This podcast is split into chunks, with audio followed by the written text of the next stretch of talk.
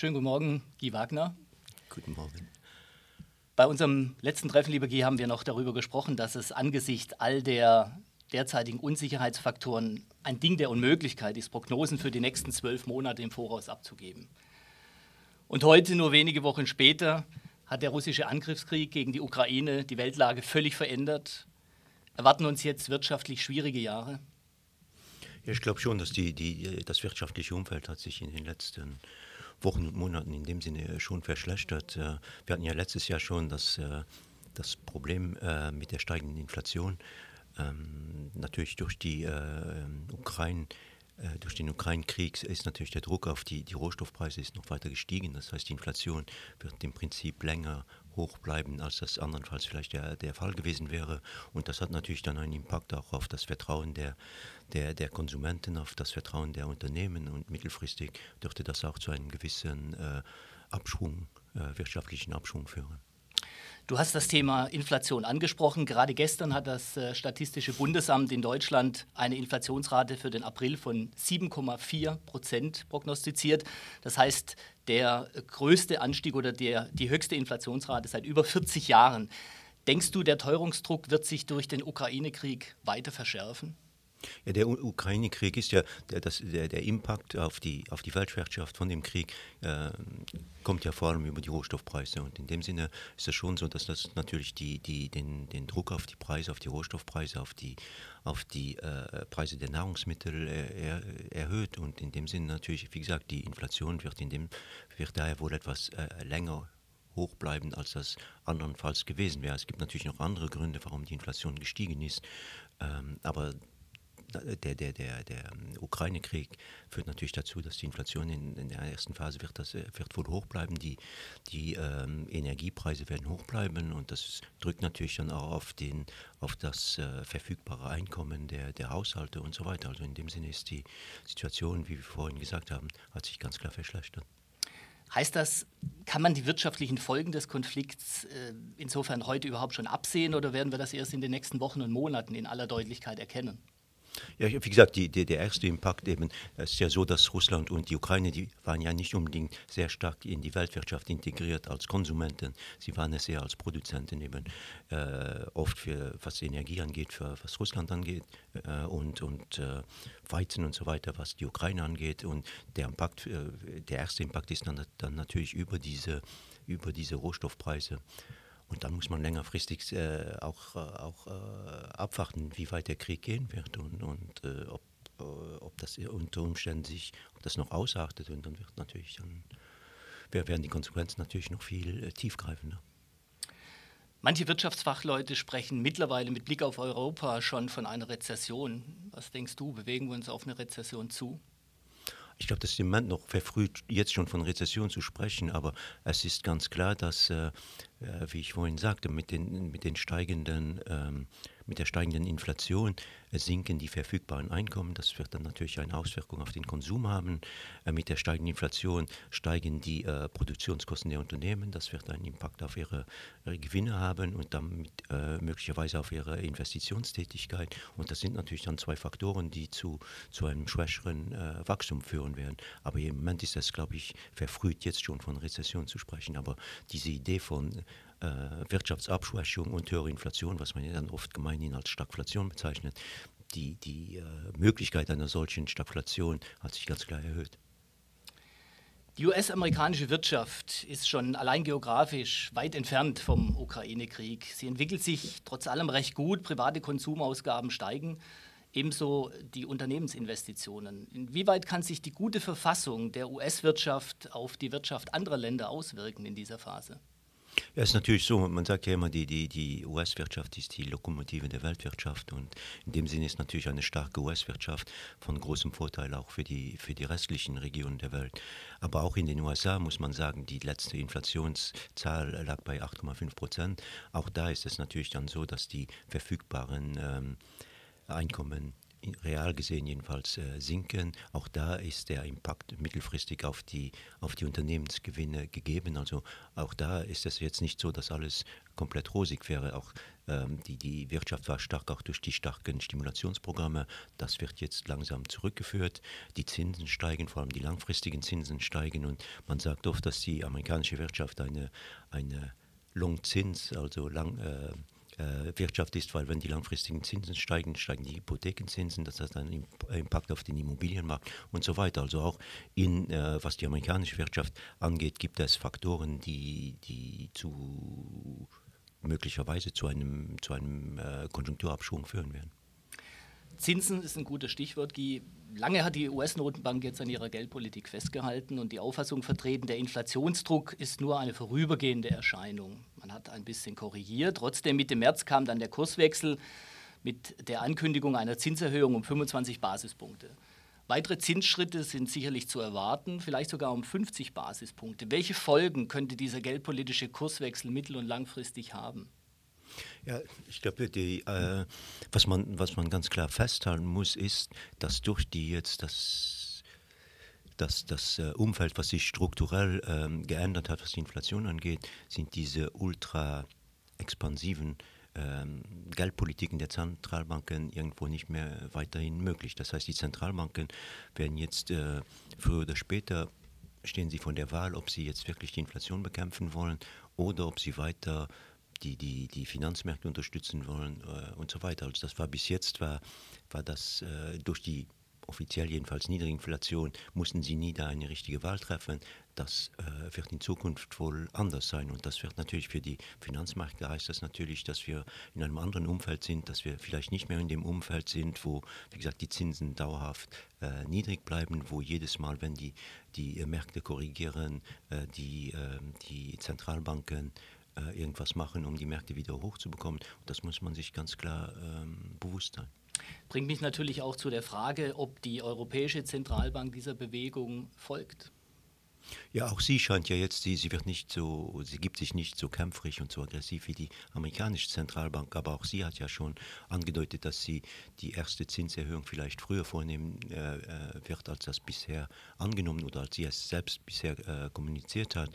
Auch da muss man ja auch sagen, ist ja auch absurd, dass wir jetzt in einem Umfeld, du hast vorhin von der Inflation in Deutschland gesprochen, aber im Umfeld von 5, 6 Prozent Inflation, äh, das hat die, die Europäische Zentralbank immer noch äh, mit ihrem Nullzins und sogar Negativzinsen hantiert. Das ist ja eigentlich komplett absurd. Also in dem Sinne wäre es schon logisch, vor allem wenn die amerikanische Zentralbank äh, wirklich so aggressiv vorgeht, wie sie es im Moment scheinbar tun will, wird natürlich auch die Europäische Zentralbank früher oder später äh, dem folgen müssen. Vielleicht ganz klar nicht so aggressiv wie die amerikanische, aber trotzdem auch in die gleiche Richtung.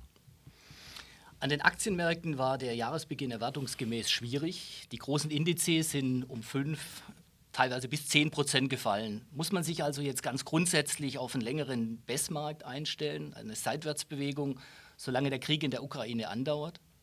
Ich weiß nicht, ob das unbedingt äh, nur mit dem Krieg zu tun hat. Äh, ganz klar, das Umfeld hat sich verschlechtert für die für die ähm, Finanzmärkte, äh, weil eben auch diese Trendwende bei den Zinsen, weil auch der, und, und, und bei der Denkweise der Zentralbanken, äh, die vor einem Jahr ja noch gesagt haben, sie denken nicht mal daran, daran zu denken, die Zinsen zu erhöhen und jetzt plötzlich vor allem die amerikanische Zentralbank, ähm, die, wie gesagt, gibt sich jetzt sehr kämpferig und, und, und scheinbar äh, ist sie bereit, äh, sogar etwas höhere Zinserhöhungen äh, vorzunehmen. Und das ist natürlich ein, ein Umfeld, was für die Aktienmärkte heißt, äh, was weniger positiv ist. wenn die Zinsen steigen, das hat das natürlich einen Impact auf, auf die Aktienmärkte, auf, auf die Risikoprämien der Aktien und so weiter. Also in dem Sinne ist das, hat das Umfeld sich ganz klar verschlechtert für die Aktienmärkte.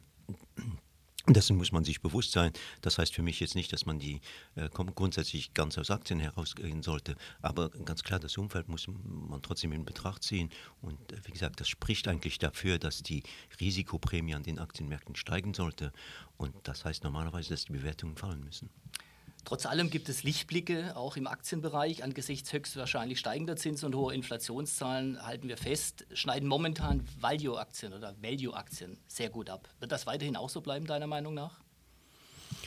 Es ist, äh, ich würde sagen, dass die Unternehmen, die in diese Value, oder die der Markt normalerweise als Value äh, äh, dem Value-Stil ähm, mit dem Value-Stil gleichsetzt, diese Unternehmen eigentlich nicht unbedingt die Unternehmen sind, die man in einem solchen Umfeld kaufen sollte, weil äh, wenn man äh, sieht, dass jetzt die Inflation steigt und die, die, äh, die Kosten für die Unternehmen steigen, dann muss man ja unterscheiden zwischen den Unternehmen, die diese ähm, die diese äh, Steigerung ihrer Kosten an ihre Kunden weitergeben können, indem sie selbst ihre Preise erhöhen und die Unternehmen, die das nicht können, weil sie eben nicht diese Preissetzungsmacht haben. Und äh, die Unternehmen äh, der Value-Kategorie sind eher in der zweiten Kategorie angesiedelt. Das heißt, fundamental eigentlich gibt es keinen Grund, äh, warum diese Werte so stark oder weiterhin stark outperformen sollten. Aber es ist natürlich durchaus möglich, dass das kurzfristig noch weitergeht. Die äh, Unternehmen, die in diese Value-Kategorie ähm, gesetzt werden, die, die sind objektiv gesehen billiger als die, die sogenannten Qualitäts- äh, und Wachstumswerte. Aber wie gesagt, die Qualitäts- und Wachstumswerte sind, glaube ich, viel besser dazu geeignet, einen Schutz gegen die Inflation darzustellen als die Value-Unternehmen. Ich muss noch mal deutlich nachhaken, ist es in einem derart schwierigen Umfeld wie dem jetzigen überhaupt sinnvoll, in Aktien zu investieren? Ich glaube, es ist immer sinnvoll, in Aktien zu, äh, zu, investieren. Aktien im Endeffekt sind, sind Unternehmensbeteiligungen, also außer man glaubt nicht an, an gute, kreative, innovative Unternehmen. Aber sonst, glaube ich, macht es immer Sinn, in Aktien zu investieren. Ähm, man muss eben nur die Regeln, die Spielregeln, wenn man in Aktien investiert, danach auch akzeptieren. Das heißt natürlich höhere Volatilität. Aktienkurse fluktuieren weit stärker als, als Anleihenkurse und ganz sicher stärker als Festgeld. Diese, diese Volatilität muss man akzeptieren. Ich glaube, man muss auch äh, äh, realistisch sein und sich äh, und sagen, ich glaube nicht unbedingt, dass die Aktienmärkte jetzt über die nächsten zehn Jahre äh, 10 Prozent pro Jahr machen werden. Aber ich glaube schon, dass äh, auch durch eine gute Aktienauswahl, dass es äh, dann möglich ist, äh, trotzdem äh, jedenfalls seine Kaufkraft zu, zu, zu, ähm, zu erhalten oder so, sogar weiterhin zu steigern. Aber wie gesagt, es, ist, es wird wohl mit größerer Volatilität einhergehen und das muss man akzeptieren. Wir haben von Europa gesprochen, von den USA, aber noch nicht von Asien. Für Anleger, die Kurschancen suchen, hat der ferne Osten jedoch natürlich seinen Reiz. Was denkst du? Ja, ich glaube schon. Also wir sind äh, eigentlich relativ positiv, was die asiatischen Märkte angeht, äh, weil sie ja auch relativ stark ähm, underperformed haben und auch die, oft die Bewertungen attraktiver sind. Es ist eben nur so, dass man als viele europäische Investoren kennen eben diese Unternehmen vielleicht weniger als, als eben die europäischen und auch die amerikanischen Unternehmen kennen. Und dann fühlt man sich vielleicht etwas weniger wohl, in diese Region zu investieren. Aber für uns als, als, als äh, Portfolio Manager ist das durchaus eine Region, die sehr attraktiv ist. Äh, Asien allgemein, also Japan, aber auch der Rest, äh, die restlichen asiatischen Märkte, glaube ich schon, dass man das äh, mittel- und langfristig, dass man diese Region weit stärker oder weit höher gewichten sollte. Bleibt eine Besonderheit, China ist äh, momentan in einer sehr schwierigen Phase. Wie könnte sich die chinesische Konjunkturschwäche auf die Weltwirtschaft auswirken, deiner Meinung nach?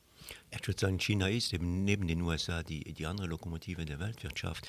Und das natürlich in dem Sinne auch durch die Covid-Politik der, der, der, der, Chine, der, der Chinesen äh, führt, kommt es immer wieder zu, zu teilweise Schließungen der, der Wirtschaft. Das führt natürlich dann auch wiederum zu Lieferungsanpässen. Das heißt, äh, ich glaube, auch da ist der, der Impact auch vor allem auf der Inflationsseite, weil das führt dann dazu, dass, wie gesagt, äh, weiterhin diese, diese Engpässe sind bei den, bei den Lieferketten.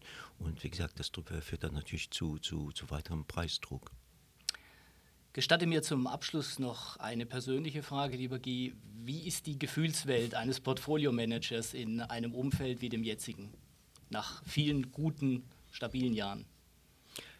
Ach, die Gefühlswelt, äh, ich würde sagen, äh, was, was, was für uns wichtig ist, ist eben, dass man sich bewusst äh, ist, dass, dass die Faktoren, es gab ja viele Faktoren, die eigentlich über, seit 40 Jahren eigentlich ähm, den, den, den Finanzmärkten sehr stark zugute kamen, äh, angefangen mit dem Rückgang der Inflation und dann mit dem Rückgang der Zinsen. Äh, das war natürlich ein, ein sehr positiver Faktor für, für, für die, die Anleihenmärkte und die Aktienmärkte.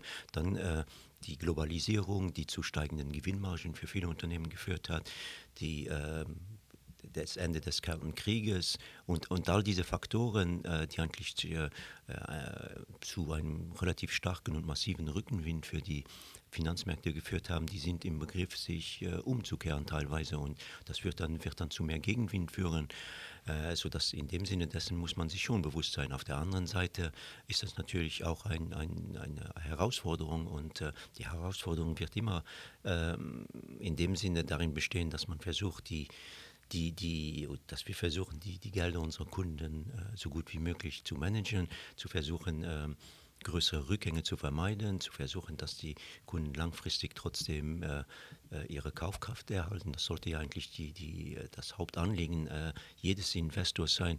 Und ich glaube, das ist eben für uns als, äh, wir sind ja sowieso äh, aus Überzeugung aktive Manager, wir glauben nicht an passives Investieren, aber ich glaube wirklich auch, dass passives Investieren in diesem Umfeld die falsche Vorgehensweise ist. Das heißt, in dem Sinne ist das, sind wir uns schon bewusst, dass das Umfeld vielleicht ähm, wie soll ich sagen, herausfordernder wird, aber das ist ja auch interessant in dem Sinne. Herzlichen Dank für deine Zeit heute Morgen. Dankeschön. Bis zum nächsten Mal. Danke, Michael.